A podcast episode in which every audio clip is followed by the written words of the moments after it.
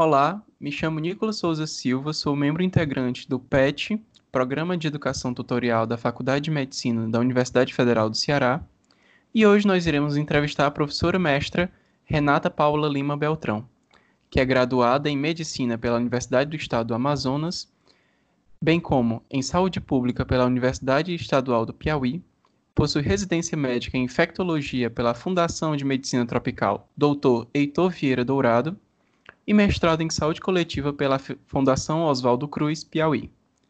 E é com essa pessoa querida e renomada que iremos falar sobre os testes da Covid-19. Olá, doutora Renata, tudo bem? Tudo bom, Nicolas? É um prazer muito grande conversar com você. Você que hoje é aluno do Ceará, mas que já foi também aluno da gente aqui no Piauí e que a gente tem muita saudade. Professora, então, nossa primeira pergunta é: baseado no panorama atual, quais os testes que estão disponíveis nas farmácias e nos hospitais? Bom, existem dois tipos de teste. O primeiro teste é um teste chamado imunológico, né, que você vai atrás no paciente, na pessoa que teve COVID-19, das suas respostas. Falando de uma forma mais fácil de entender, nós vamos atrás dos exércitos que o corpo da pessoa utilizou para se defender né, da Covid-19. E uma outra forma que a gente também tem é investigar e ir atrás do próprio agente. Ou seja, a gente vai atrás do vírus, que a gente chama de SARS-CoV-2. Então, nós temos dois tipos né, de, é, vamos dizer assim, de testes. Esses testes podem ser desenvolvidos da forma rápida, né? Então, assim, aqueles que as pessoas chamam de rápido, que a gente chama de remoto, né? Que é o laboratório remoto, e podem ser feitos na forma tradicional laboratorial. Então, coleta, nós podemos coletar do sangue, nós podemos pegar esse sangue e dividir fazendo soro, nós podemos utilizar uma pequena, uma pequena quantidade uh, de produto retirado de dentro da orofaringe, que seja nariz e a boca do paciente. Então, a, de onde vem o produto que a gente tira o paciente também vai ajudar a gente a raciocinar clinicamente. Falando de forma mais ainda explicativa, nós teríamos aí os testes que eles chamam, entre aspas, de sorológicos, que são baseados no sangue, e que a gente vai atrás da, da resposta imune do paciente, ou aqueles que a gente vai atrás do agente. Então, nós temos ali, por exemplo, o SWAB, que a gente vai coletado de forma de SWAB, que as pessoas conhecem como cotonete, que a gente vai atrás do agente na orofaringe do paciente. Como cada um desses testes funciona?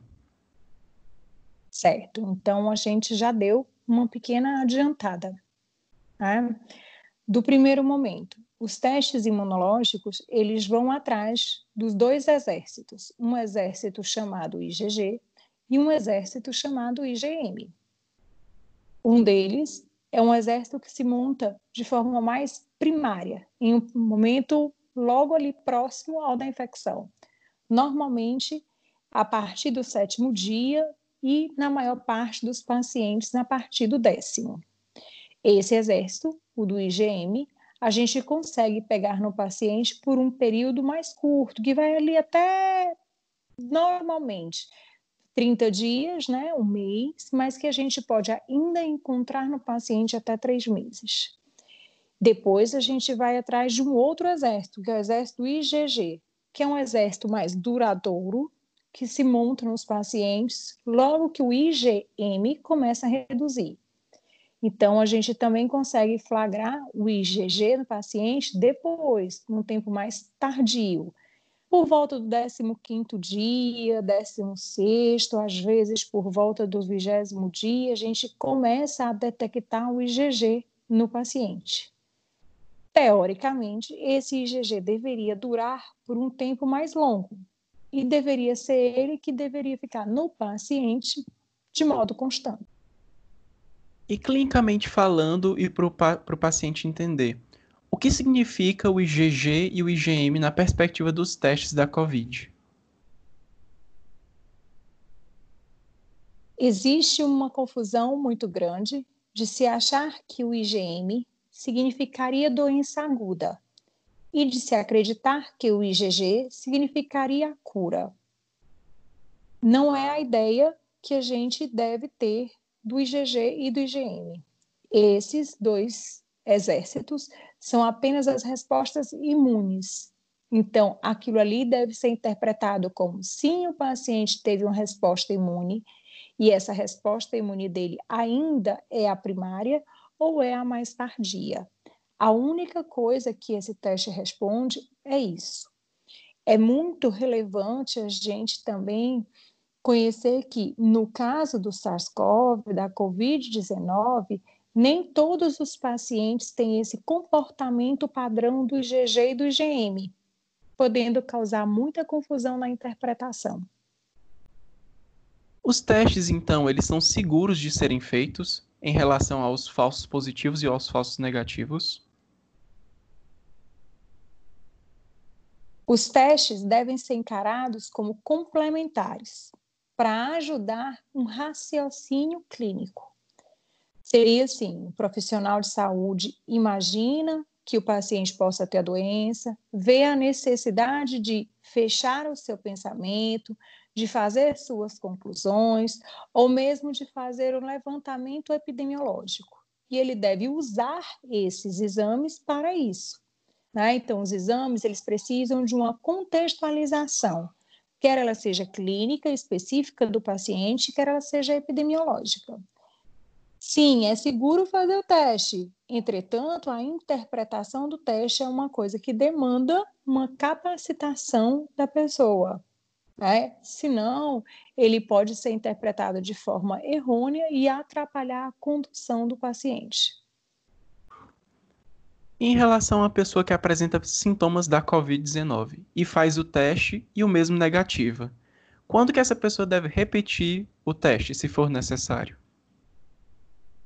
É importante a gente entender que cada teste tem o seu tempo de ser feito. Se, por exemplo, nós estamos procurando o próprio agente, o próprio SARS-CoV, ele deve ser feito entre o terceiro e o sétimo dia de doença que é quando a gente tem uma maior quantidade de vírus dentro do corpo. Se a gente está procurando as imunidades, a gente deve ir atrás desses exércitos depois do período em que ele se forma. Ali, depois do décimo dia, décimo segundo, décimo quarto dia, para tornar-se mais seguro. Décimo quarto dia de quê? Décimo quarto dia de sintoma. Então, se eu tenho um paciente que está tendo sintoma, e ele faz os exames ainda num período prematuro ou fora da data que deveria ser feito, sim, a gente pode ter um falso negativo e trazer um raciocínio clínico que, na verdade, pode atrapalhar né, o paciente. Vamos dar um exemplo. O paciente sente dor de cabeça e febre hoje, mal-estar, e está assim com o SARS-CoV-2, com a COVID-19. Esse paciente, ele é, vai ao laboratório, faz o exame fora da data e vem negativo. Então, ele se despreocupa, não toma os cuidados próprios consigo mesmo, nem toma o cuidado com os outros. E acaba perpetuando a infecção. Por exemplo, ele acha que ele não precisa fazer o isolamento. Afinal de contas, ele é negativo. E o que aconteceu não é que ele é negativo, aconteceu um erro de exame por conta da data que foi feita. Né? O paciente, na verdade, deve executar o exame dentro do período orientado pelo profissional de saúde. Em relação ao período de realização dos testes, é, a, você falou um pouco mais sobre eles no, na pergunta passada, mas então, é, para o teste do SUAB e para o teste de imunológico, qual seria o melhor dia para eles dois? Então, vamos assim. Para os testes que são realizados atrás do agente, né? Nós temos ali entre o terceiro e o sétimo dia. Existem alguns estudos que falam a partir do primeiro, mas o pico é o quinto. Então, a gente fica entre o terceiro e o sétimo dia. Esse teste ele é conhecido né, ali por busca imunológica ou PCR. Aliás, perdão, busca imunológica não, busca de agente ou PCR. Tá? E em contrapartida, a gente tem a busca imunológica, que a gente sabe que começa a partir do sétimo dia, mas muitas vezes demora um pouco mais para se tornar detectável, que são os testes conhecidos como sorológico rápido. Então, a gente espera ali a partir do décimo dia para executar o exame. Até fazendo uma correção, quando você perguntou, você disse SWAB, né? O SWAB é a técnica de coleta, né? A gente pode coletar, que é botar o cotonete lá na orofaringe. Eu posso coletar, né, o SWAB entre o terceiro e o sétimo dia e ir atrás do agente e posso coletar o SWAB ali a partir do 11 primeiro, 12 segundo dia e ir atrás da resposta imunológica. Certo? Então, nós temos que fazer o exame conforme o tipo que você quer de resposta, se você está atrás da imunidade ou do, do agente. Em relação ao protocolo a ser realizado quando o teste positivo, o que é que deve ser feito com o paciente? Então, então, nós temos a seguinte situação: é, existem vários protocolos, diversos estudos e vários posicionamentos científicos. Tá? Uh, o Ministério da Saúde hoje tem um posicionamento, a exemplo diferente da Organização Mundial da Saúde. Então, ainda não existe um protocolo definitivo. O que é de comum acordo para todos? Que o paciente deve ser isolado, né?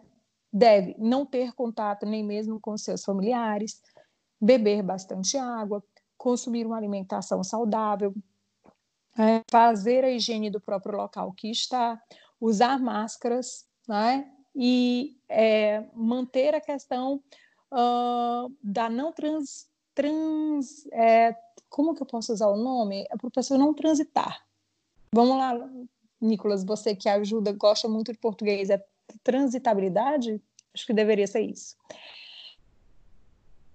Então, seria não o paciente transitar. Uh, entretanto, existem alguns é, tratamentos medicamentosos que são expostos hoje né, pela comunidade científica. Nós já ouvimos falar muito de alguns antirretrovirais, né? Nós já ouvimos falar também muito da ivermectina, nós já ouvimos falar muito da hidroxicloroquina e da cloroquina, uh, até mesmo da Netax, que é um antibiótico.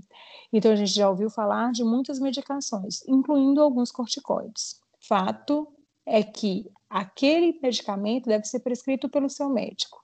Então, independente de que, que protocolo o seu médico vai seguir, você deve ir ao seu médico de confiança, ser examinado, ser avaliado, para que ele possa lhe orientar da melhor maneira possível qual protocolo que vocês dois juntos devem escolher e utilizar. Fato é que não pode mais ser como era antes, que você pedia que o paciente só fosse ao hospital ou à busca do serviço de saúde quando este tivesse falta de ar. A gente precisa que o paciente vá o mais breve possível para que o mais rápido se instale o tratamento e a conduta de orientação.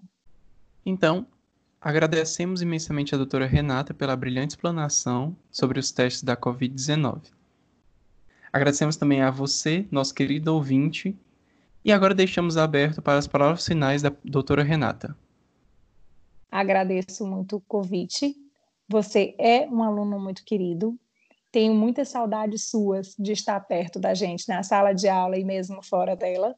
Muito obrigada a você que ouviu. A gente fica sempre muito nervosa, mas muito feliz de contribuir. Espero que tenha ajudado. Agradeço então a todos. Tenham uma boa semana.